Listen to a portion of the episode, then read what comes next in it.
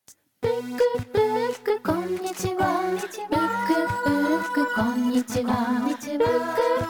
クこんにちはブックブックブックブックこんにち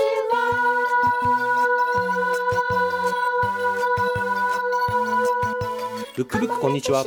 この番組は東京神楽坂カモエボックスの僕柳下恭平と札幌北18条シーソーブックスの陣照也僕たち2人の書店店主が毎週水曜日に自分の好きな本のことを話す30分のポッドキャストプログラムです柳下さんじゃあ今日もよろしくお願いしますはいこの時間のためだけに生きてきました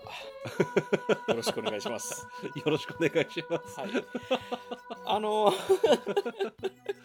いや1週間ってうんタフですよね、いや本当ですよ我々なんとか繋いでますよそうですねつないであのしのぐっていい言葉ですねいいですねしのぎって言いますもんねうん言いますね日々をしのいでますよね本当本当まあそんなわけで陣さんあの東京もいよいよ寒くなってきて、あそうですかまあそうだなんよか、うんはい、まあ、今日も半袖 T シャツと海パンで歩いてたんですけどな何考えてるんですかって言われるぐらいの はいはいはい急に寒くはなってきましたね、あー東京も。そうですか、ええいやーまあそうだよなもう秋秋ですかねいよいよ秋ですねだいぶ秋ですね夏とはもう言わない感じになってきましたね、うんうんうんまあ、ギリギリまで海パンで行こうと思いますけど すごいタフだななんでしょうねなんかそんな言うほど寒くないんだよな柳下さんだって冬に北海道来られた時千歳でお迎えした時も短パン履いてましたよねそうですねまあその仁さんが迎えに来てくれるって分かってたってのもあるしうん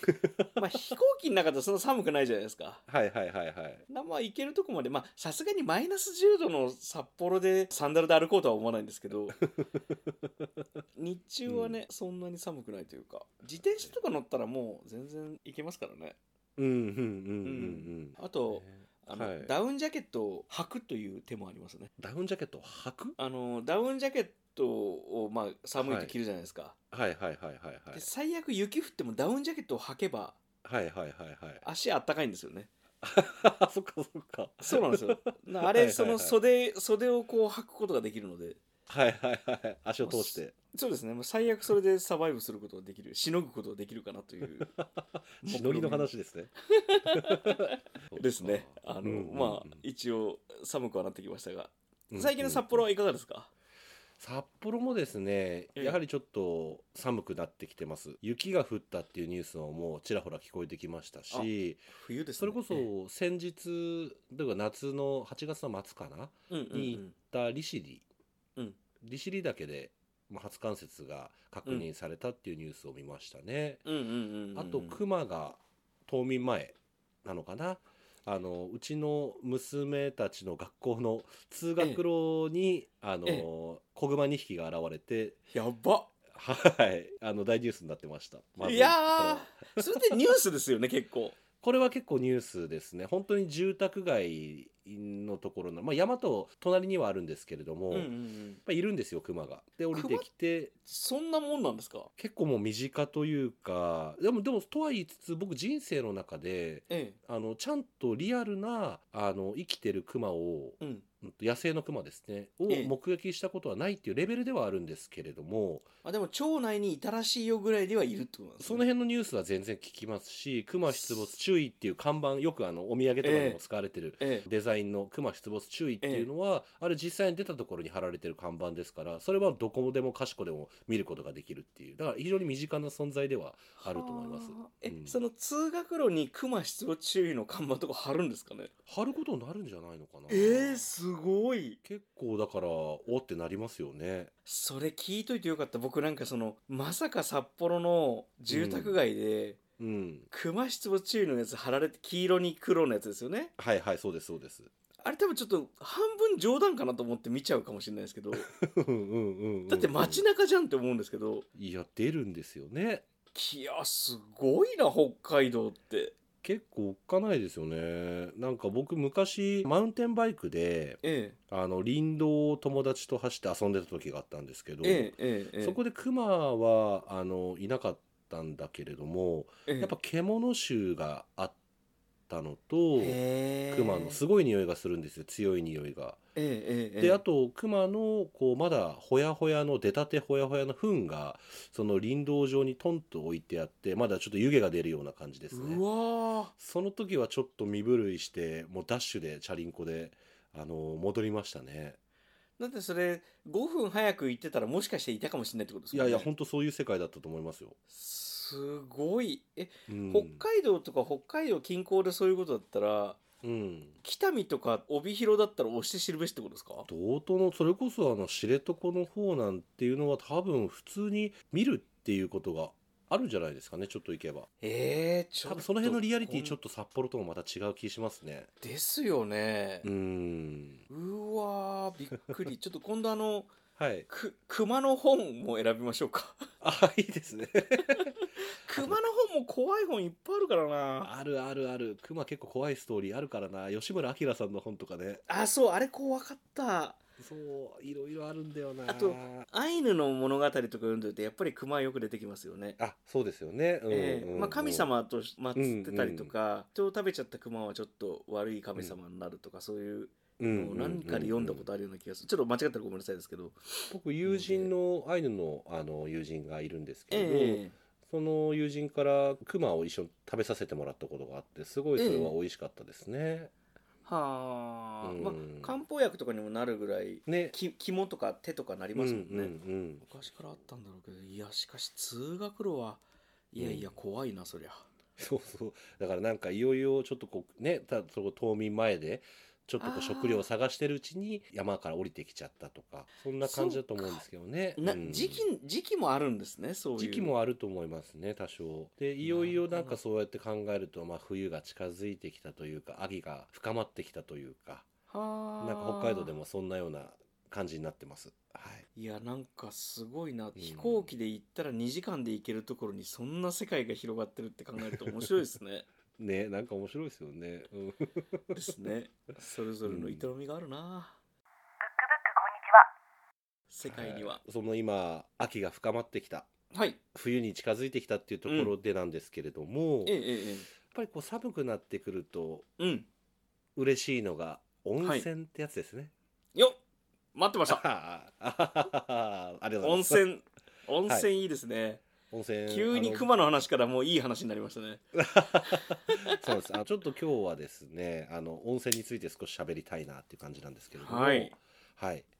僕実はこう温泉であの、ええ一時期働いていた頃ことがありまして、それ温泉地なんですかうん温泉地ですね。うんうんあの札幌の奥座敷と呼ばれている定山渓というエリアがあるんですけれど。えええそこのですねさらに定山渓のエリアの中でも端っこにある豊平峡温泉という温泉があります。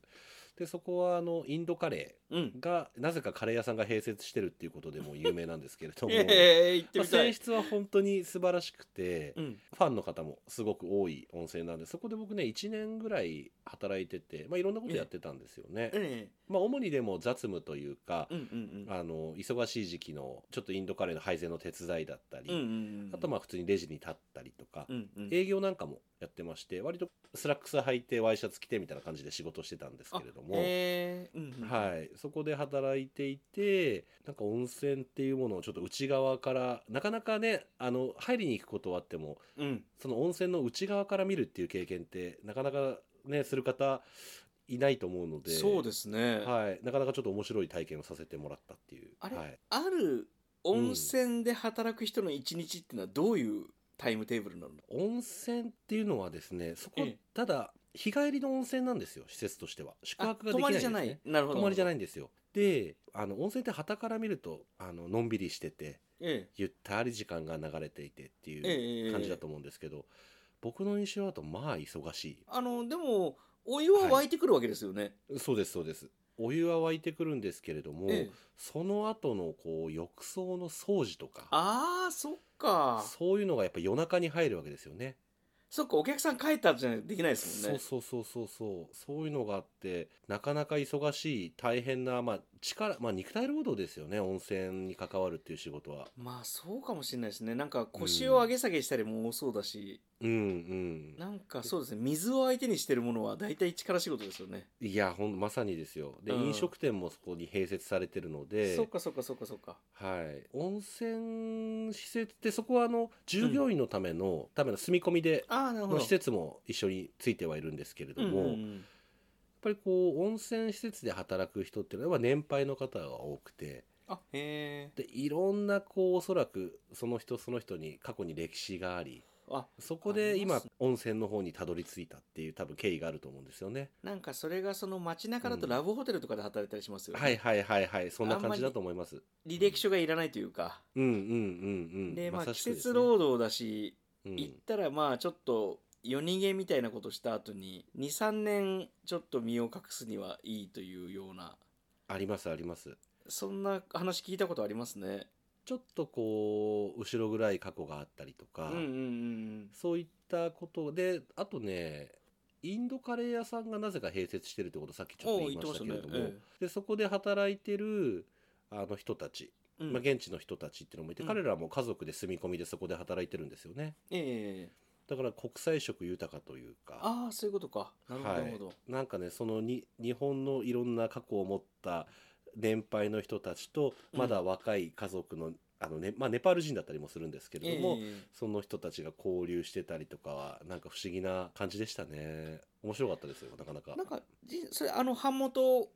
はい退職した後ってことですか、そうですあの北海道帰ってきて、やっぱ宿をやるってことは決めてたんですけれども、うんうんうんまあ、その間いろんな経験をしてみたいとうん全部宿につながっていくだろうと思って、うんうんうこうん札幌でまあ僕のアンテナに引っかかったというかなんかちょっと面白そうなところでとにかくいろいろ働いてみようっていう中の一つに宝壁温泉があったっていう感じだったんですよね。あはーいなんかその仁さんのなんでしょうね悲哀と人生の悲哀というかはい、なんかそっちに寄ってく傾向がありますね仁さんの。なんかあるのか なこれ。そ のねまあなんかこう、まあすねに傷とは言わないですけど、うんうんうん、なんかわざわざ身の上話をするようなうん、状態じゃないコミュニティみたいなものに、うんうん、なんとなくこう鼻が利くというかそうですねなんかこう、ええやっぱ人間が好きなのかもしれないですねそういう意味ではまあでもそれはねなんか仁さんっぽい気がしますね。うーんなんか優しいなんか温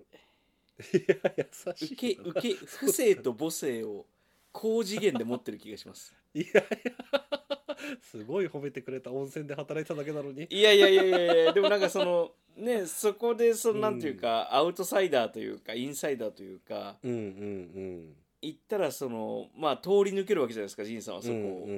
んなんかその距離感もちょっと仁さんっぽいというかうんいやーなんかね酒場の自然と距離は感というか、いあーバスへの酒場とかうん街中で言うとですねうん酒場にもそういう悲哀あるじゃないですかバーとかにもありますちょっとねいちいち肩書き言わない感じの距離感といそううかそうそうそうそうそう肩書き言わずに、その人の目と雰囲気と日々いのや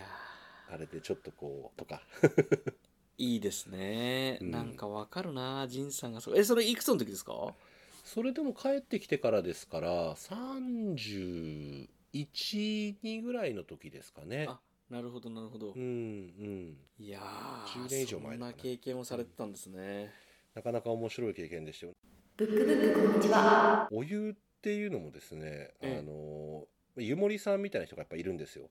それ何をされるんですかその人はあのですね結構意外とアナログな作業もちろんこう自然の扱ってるからそうなっちゃうんですけどえ温泉をポンプでこう地中からこう汲み上げてきて、はいまあ、浴槽に流すじゃないですかえええバルブの開け閉めで湯量を調節するんですよはいはいはいはいはいでそれによってあの大体源泉そこの温泉は源泉が53度とか52度とかそれぐらいだったんですけれなどるほども暑いですね、うんそうなんですで宝壁温泉がすごいのが、まあ、うん全部床暖なんですよね、館内があそうか温泉通してけばいいのかそうで山奥なのに札幌の暖房がなくて、全部部お湯のパイプを館内を通じらせることでうんあの全部館内を暖かく保ってうんうんうでん出てくる頃には52度の源泉が40度ぐらいになってると賢いそうそうなんですでそれでまたそこもバルブの調整で温度がちょっと変わったりするのでかなり結構手作業が必要なんですよねああそえそれはそのバルブを60%開けるとこの温度になるとかではないってことですねいや多分そういうデータもあるんだと思いますで時間ごとにちゃんと温度チェックしてそれによってバルブをちょっと開放したりちょっと閉めたりとかっていう作業があるんですよねへえそんなタイトな調整の仕方をするんですねいやーそうなんだでそれであのよく温泉とか、まあ、普通のスーパー銭湯みたいなところでもいいんですけれども、うんよくこう温泉成分とかあの脱衣所とかに貼ってるじゃないですか、うんうんうんでその中であの湧出量お湯うの、んうんで何リッあの毎分何リットルっていう表示がされてるんですけはいはどいはいはい確か宝壁温泉200リットルとか300リットルとかかなり豊富な湯量なんですよね。へーうんでそれによってもここの温泉は信頼に至るとか例え例ば毎分50リットルなのに源泉かけ流しって書いてるとちょっとなんか怪しいぞとか、わかるんだそういうのが、うん、そういうのがちょっとなんとなく鼻が利くよさっきのあの温泉のバルブの話じゃないですけれども、えいろいろそういうことを知ることによってえうん温泉への解像度が上がってきたというか、ああでもありますねそれでちょっと思い出したというか分かったんですけどはい、秋田のうんうんうん五升掛け温泉っていう温泉地があるんですよへえはいはいはいで五升掛け温泉あのそこがその冬至で有名なとこらしくってうんうんうん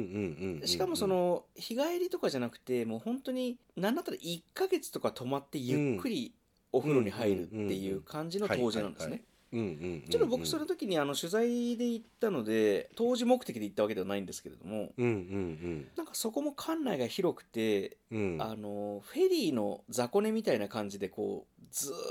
とこう寝床というか雑魚寝ではないですけど、ゴロゴロできるところがいっぱいあ大きなスペースあったんですよ、うんうんうんそこが全部床暖房で、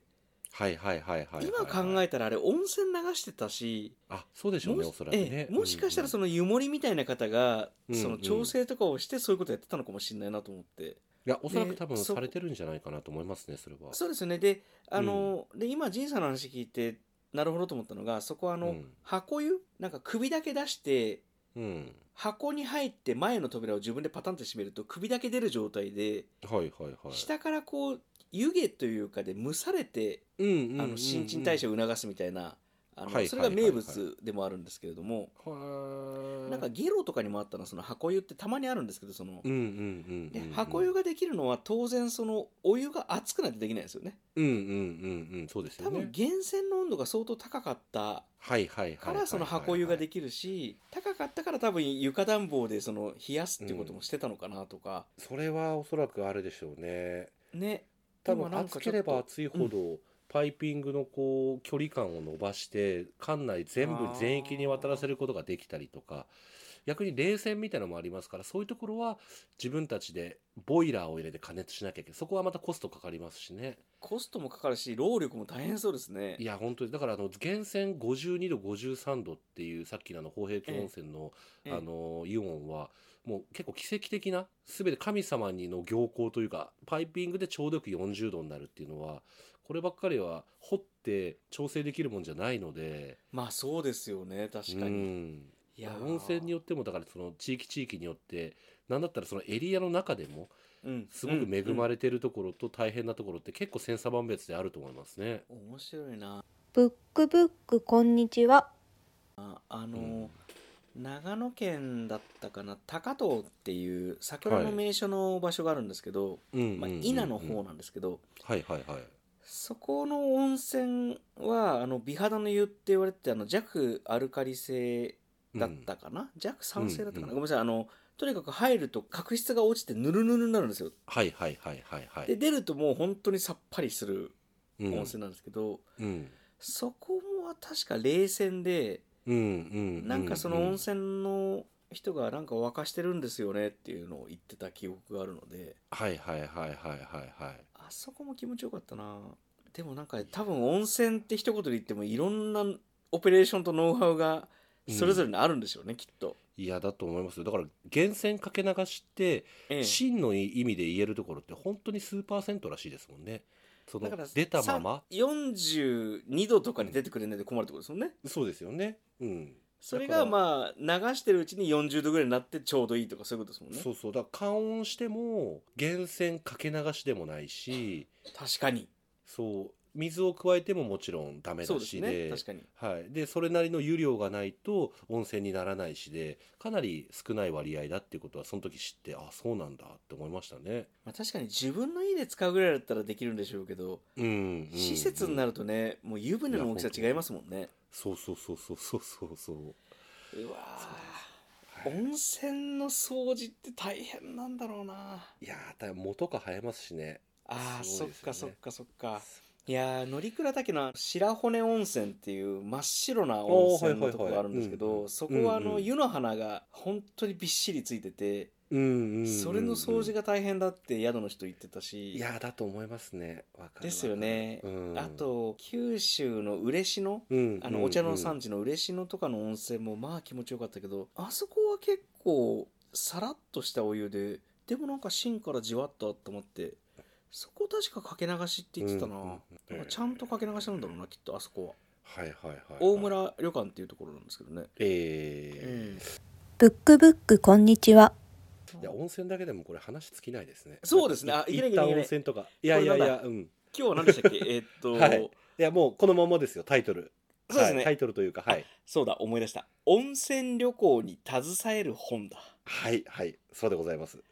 あ これはいいですねうんいやこれは我々ながらいいテーマですねそうですねえなんかいろいろ想像しちゃいましたねえええどっちからいきましょうねうんどうしよう僕じゃあこの流れで先にちょっとやってみようかなあはいお願いします僕ですね今回漫画ですえっ、と漫画はい湯煙スナイパーという漫画を紹介させていただこうと思います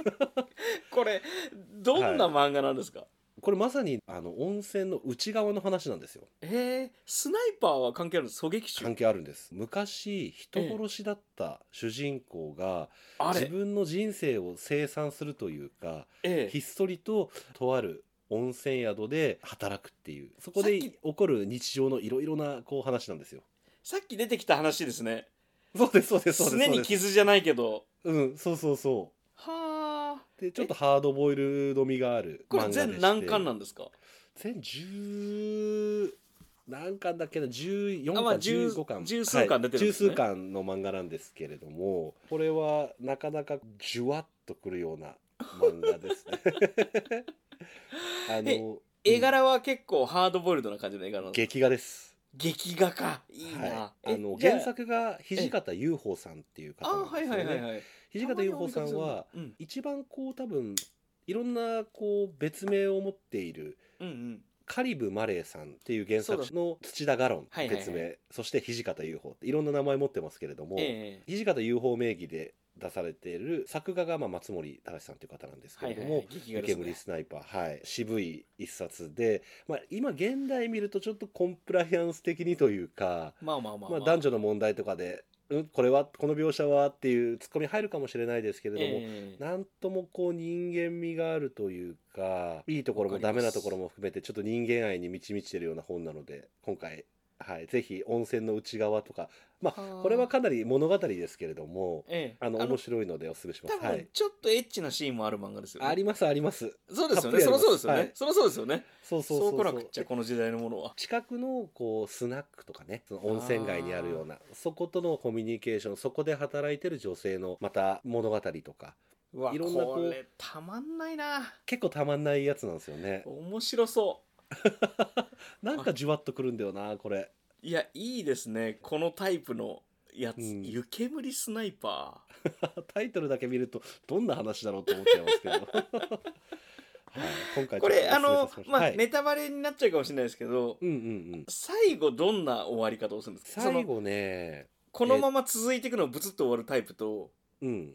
こう一応の何か完結があるタイプなのか完結があるっていう感じではないですねうんいろいろその主人公がええそこをちょっと見バレがあったりとかしてああでそこを去るような雰囲気も出たりもするんだけれどもえやっぱりいろんなこう人間関係とかそういうのにほだされてではないですけれども、ええそこに居続けることを選ぶというか、えはあ、うん、割とこうドラマチックな話の展開が毎回あるわけではなくて割とこう淡々とした日常の温泉街の話がはいこはいう続いていくってはいはい1話完結型の話ですねどっちかというと。なるほどねブックブックこんにちは。ええなんか急に思い出したんですけどこれ湯煙スナイパー多分あれですね80年代とか下手したらそうですそうです70年代80そうで年代ですすか、ね、 80年代かなうんうんうんエスパーマミーはいはい藤は子い F 不二雄先生の、うんエスパーマミー何巻か全今小学館文庫で連全6巻出てるんですけどはい何巻かちょっと忘れちゃったんですけど主人公のさくらまみがうんうんうんまあ温泉に行くシーンがあるんですようんうんうんでその時混浴ででなんうかんあの、うん今見るとうんうん割とあっけらかんと混浴なんですけどはいはいはいはいはいあちょっと前までこういう感じではそんなに違和感なかったのかもなって思うシーンがあってうんうんうんうんうんなんかその時代を感じる湯煙スナイパーいいなと思いましたいや本当になんか随分多分すごくそういったものへの風当たりというか、まあ、変えるべきとこは変えるべきなんでしょうけれども、うんうんうんいろいろ変わったのが結構意外とここ最近って感じもしますよねこの10年とか15年20年いとやーか。そうですよねうんこの前福岡のうんうんうん田川っうんっていう町に行ってきたんですよ、うんで、うんうん仁さん田川のことご存知ですかねあの行ったら大阪でいうとその西成釜ヶ崎うんみたいな感じでうんうんうんうんまあいろいろ流れ着いた人が、まあ、そのまま日雇いで働けるような町、の一つで、うんまあ、五木ひろゆきさんのあのはい青春の門あうんうんうんうのん筑豊地区ですねはい昔炭鉱があったエリアでうんうんでそれで山で一発当てた人とかがもう本当にゴロゴロまあゴロゴロはいないですけどあのなん、うんまあ、目立つようにいてで、まあ、行ったら町の王様みたいになってりするうんうんのがたった50年前まであって。うんうんうんでそのそのエリア本当に生活保護の受給率が高かったりとか、うんあんのんそういう貧困という社会問題とも切り離せないエリアなんですけれども、うんうんうんまあ、そしてまた、まあ、ちょっと社会問題についてそんなに軽く話すつもりはないんですけれどもうんうん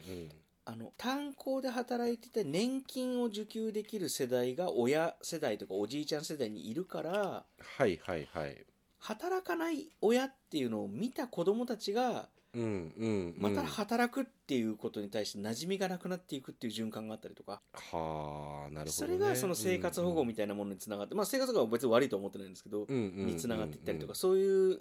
なんかそのその町ならではのやっぱりその事情があるんですよねうんうんうんでうんうん街中に古い建築で地震とかでちょっと危ないような、うんうん。あのバスターミナルがあるんですけども、はいはいはいはいはい。そのバスターミナル個人で建ててるらしいんですようんうん。かつててであの本当に高い3階4階建てのまあコンクリートの建築なんですけれどうんうも、んうん。 2階の形がちょっと変わった形してて、はいはいはいはいはい。後で町の人に「あれって何なんですか?」って聞いてみたら「うんいやそれは昔その山で当てたお大臣がうんあれをその、まあ、働く人のためにバスターミナルを作ってうんうんうでん。壁に映画とかを映し出したりとかする場所だったんだけどはいはいはいはい。 2階は実はあれゴルフ練習場になってて回お大臣連中で集まってゴルフできるようになってるんだとか実は地下がスす。ナック街になってるんだとかはいはいはいはあいはいはいはい。とちょっとそこ離れたところの川があってうんそこは今でも小学生とか女の子は近づいちゃいけないって言われてて、うーん。なんかもう本当にまあ言ったら矢のつく自由業の人たちがもうもちろんいたし、はいはいはい、それがまあ、あ自警団みたいなその町の秩序を守ってたうんうん側面もあるし、うんうんうんんんっていう人たちがまあちょっと喧嘩っ早い人たちもいて、うんうんうんもうん、うすぐナイフ出して刺しちゃうような人がはいはいはいはいはいその刺した相手を捨てに行く川と橋がそこなんだみた いなそれがたった50年前の話なんだよっていうのを聞いてなんか妙なリアリティを感じたんですよそれに。はいはいはいはいはいで街灯もほんと少なくてうんなんか不思議なリアリティがそこにあったんですけどだから湯煙スナイパーの時代もほんのちょっと前まであったんだろうなというかいやーと思いますよあのごめんなさいさっきのちょっと僕80年代って言いましたけど一点ちょっと訂正なんですけどごめんなさい、ええあの今ねちょっと確認したらええっと漫画サンデーでええ意外と割と最近というか98年から2004年じゃあにかけてまでだすね80年代の名残があったってことですまねだ僕らがだから僕らというか僕がですね高校生時代ぐらいですから、うんまだ世の中にちょっと隙間が多くたくさんあって、ええまあ、合法非合法もなんかこうあんまりとっちらかって世の中にまだ並んでたような時代かもしれないですね。そうですねまあ、うんかつてそういう時代もあったというそんな簡単な一言で済ませるつもりなんですけど、でも実際にあったんだろうなっていうのも、いやーそうですよね面ちょ白っいと前の漫画とか小説読むとなんか感じますよね、それうはんうん明治ほど遠くないというか、うんうんうんブックブックこんにちはうんいやーあの僕の方のはい、あいえす小説いのませんはいはいお願いします温泉街に携える時にうん温泉って基本的にはまあもちろん夏に行ってもいいんですけども、はいまあ、やっぱり秋冬のこの寒い時期に、うんまあ、入ると気持ちいいなっていうものでもあるじゃないですか。うんうんうんでなんか温まった時に読む本何かなと思って僕は小説ではいはいしんぽさんの、えーホワイトアウトはいはいはいはい」というですね、まあ、ハードボイルドというのかな、うんまあ、クライムサススペンスというのかな、うんうんうんダムとかの保守をしてるですね、まあうん、一市民ですうんうね、んうんが主人公なんですけれども、山で暮らすんですよねダムの人たちって基本的にはその、うんうんうん街中にダムはないので川の上流の方にダムを作ると、うんでうんあの当然冬も夏も、まあ、その保守メンテナンスでそこに、まあ、在中してるわけなんですけれども、うんうんうんうんまあ、やっぱり周りに山がいっぱいあるのではい登山が好きな人も多いんですよね、うんまあ、もっと言うとん登山を趣味にしないとその冬乗り切れないというか夏乗り切れないというか。だからあの自然にその山まあキノコ狩りも含めてかもしれないですけど、うんうん山のアクティビティが近くにあって、うんうんうんうでん主人公も山登りが好きなんですよ。はいはいはいで、まあ、とあることで同僚というか一緒に山を登ったバディを雪崩の雪の事故で失ってしまうんですね。そうんうのんうんうんうんでその時に「ホワイトアウト」っていうタイトルが出てくるんですけれども、うんうんうんその吹雪で巻き込まれてはいもう白くホワイトアウトですね、もう目の前が真っ白になって、うんうんうんもう前にも後ろにも進めないっていう状態になってしまうらしいんですようんうね。んうんうんで僕はそれを体験ししたことないんですけれどもう、んうんもうそうなったらもう誰を助けるなんてことを当然できなくてうんうんでそのホワイトアウトっていうことで友達が、まあ、同僚がバディがすぐ近くにいるけれども助けられなかったっていうトラウマを持った男がうんうんとあるテロリズムに巻き込まれてうんうんうんそれでも山の中から脱出しなきゃいけないあるいはもう一度山に戻らなきゃいけないっていう状況に追い込まれるんですよね。うんうんうんうんうんその、まあ、クライムサスペンスというかドキュメンタリーのような事件のことを描いた小説なんですけれども、はいはいはいはいはいそんなに薄い小説じゃないですけどこれ一気に読んじゃうんですよね。うんうんうんうんうんで本当に寒い描写がうまいんですよね。はいはいはいはい慎はい吾さんははいやっぱりなんていうか雪国の人なんですかねすいませんちょっと出自を調べてなかったんですけど、うんうんうんうんこれはなんか温泉に浸からないと読んでらんないとい うかまあこれは無理やり体こじ一つけ回ですけ温どめないとねうん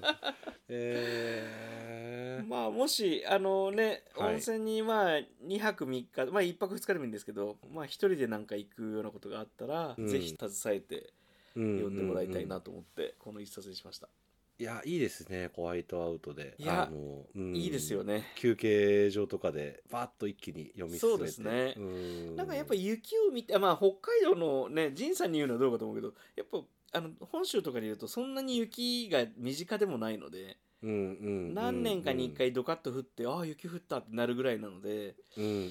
うんまあちょっっとひなびた温泉街なんかにいてあの野沢温泉とかそういうとこ行って、と、うんうんうんまあ長野ですね読んだりとかしたらきっといいんじゃないかなと思ってやっぱ雪景色を見ながらこう暖かい館内で読む読書あの読書とかっていうのは幸せですからねはいいや結構幸せですねそれこそもう床暖房なんかあったら最高ですね 最高ですねブックブック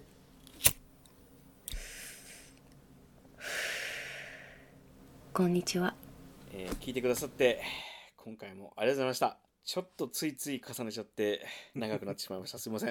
はい、このプログラムは毎週僕らのお店の定休日水曜日に更新されます Spotify のフォローもぜひぜひよろしくお願いします Twitter や Instagram もあの用意してございますので覗いてみてください ID はアットサインのブックハローブックですそして皆さんからのお便りもお待ちしてます Google フォーム用意してますのでぜひぜひ、えーおご応募ください SNS での投稿もお待ちしております主にツイッターですかねはいハッシュタグは、ハッシュタグブックブックこんにちはです。ブックブックがカタカナ、こんにちは、は、ひらがなのはの方ですね。で、ぜひ、ごあの、投稿をお寄せください。はい。では、皆さんまたお会いしましょう。カモメブックスと、シーソーブックスのブックブックこんにちはでしたこんにちは